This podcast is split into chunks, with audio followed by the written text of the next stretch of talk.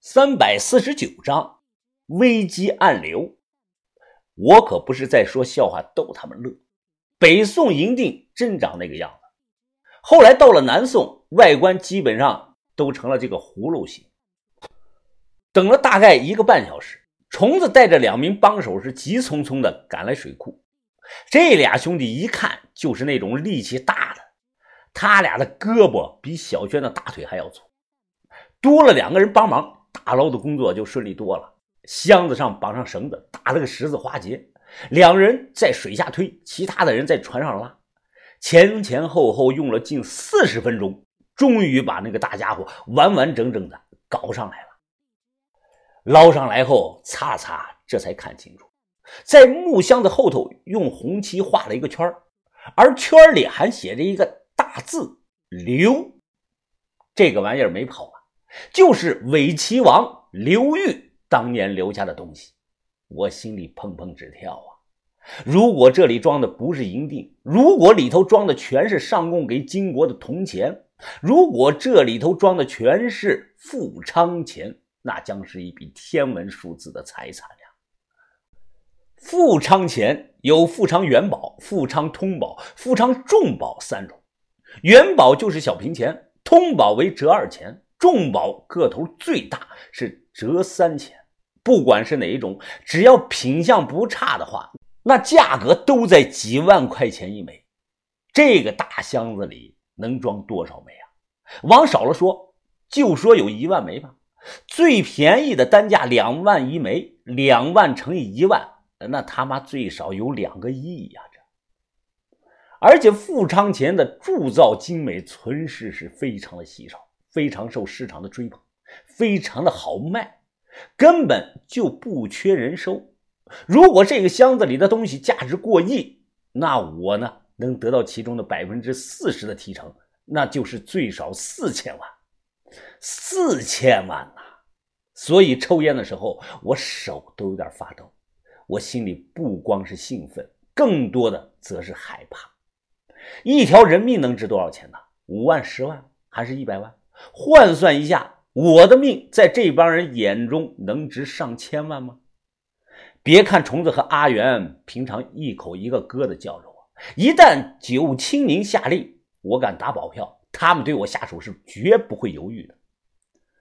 峰哥，峰哥，哎，峰哥，你在想什么呢？这么出神啊？阿元喊了我两声，啊，没想啥啊。你刚才说什么来着？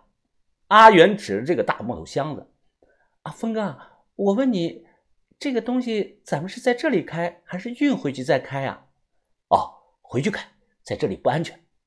随后，我们找来辆皮卡，便将大箱子往回运。路途过半，坐在车后排的这个老保台啊，突然开口了：“哎呀，一天都没吃东西了，又干了一天的活，哎呀，这个肚子啊，饿得慌。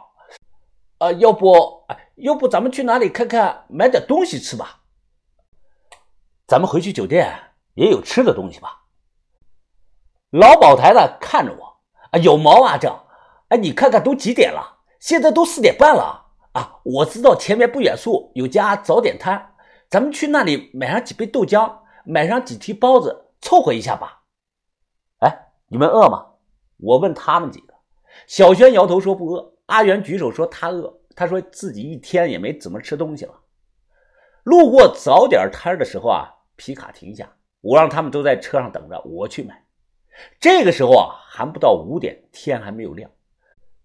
早点摊儿也刚出摊不久，看着热气腾腾的大包子，我肚子里边也是咕噜噜的叫起来。老板，呃，给我拿二十个猪肉包子，再拿上五杯豆浆，打包带走。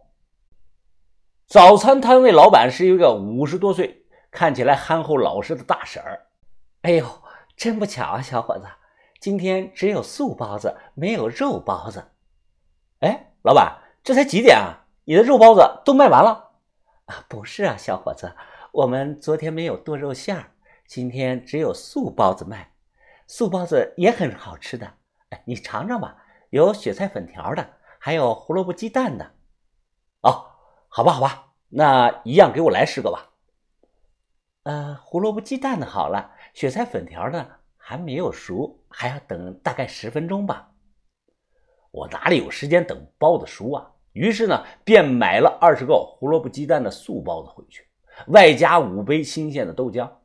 众人是狼吞虎咽的，哎，开始吃。然后呢，又开着车往回走。只有阿元没吃。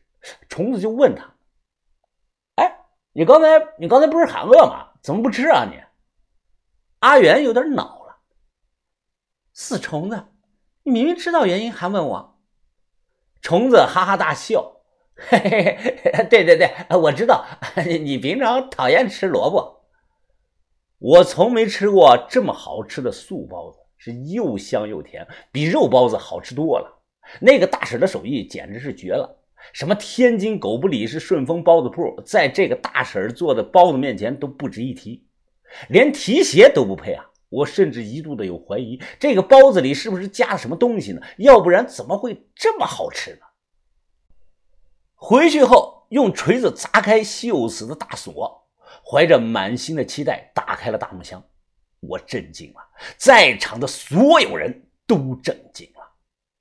银锭、铜钱、佛像、铜镜、烛台、香炉、金碗、玉带板，简直是乱七八糟，什么东西都有啊！就像是土匪抢来的一样，一层压着一层，把整个箱子的内部塞的是满满当当的。我迅速的盖上了箱子，闭上眼，深呼吸呀，这次真他妈是捞着大货了。九清宁闻讯赶了过来，看了，他先是毫不吝啬的夸奖了我一番，随即突然淡淡的问道：“乡把头，你说那里还有没有这种箱子？”我心里咯噔一下。知道要命的来了。如果我说没货了，那可能他会觉得我没用，因为这批东西的价值远远超过了我之前的想象。把头之前讲过的一句话，我一直记着，那就是啊，在绝对的利益面前，没有朋友。哦，九姐啊，这肯定还有货，这才哪哪到哪啊？哎，你再给上我几天的时间，我肯定能找到更多的宝贝。啊，不错。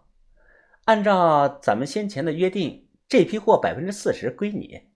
啊，九姐，你好像记错了吧？我一脸疑惑看着九姐。啊，咱们上次谈好的不是百分之十归我吗？不是百分之四十。哎，九姐，你肯定记错了。他脸上仍然挂着淡笑，若有深思的看了我一眼，随即带着几名保镖走。看着对方离开，我紧张到的手心出了一层的汗。小轩眉头紧蹙，他看出来我在担心什么了。我不贪心，只要能平平安安拿到百分之十，我就非常的满足了。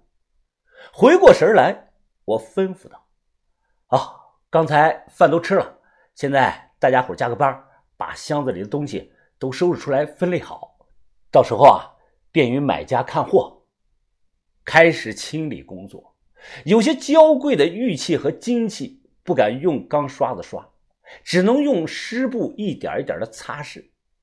我出去抽了根烟透透风，结果回来恰巧看到了一幕：老棉手里拿着浇花用的那种喷壶，只见他一边用喷壶喷着水，一边用布仔细的擦洗，动作看起来十分的老练。盯着老棉手中的动作看了有几秒钟。我的脸色唰的就白了，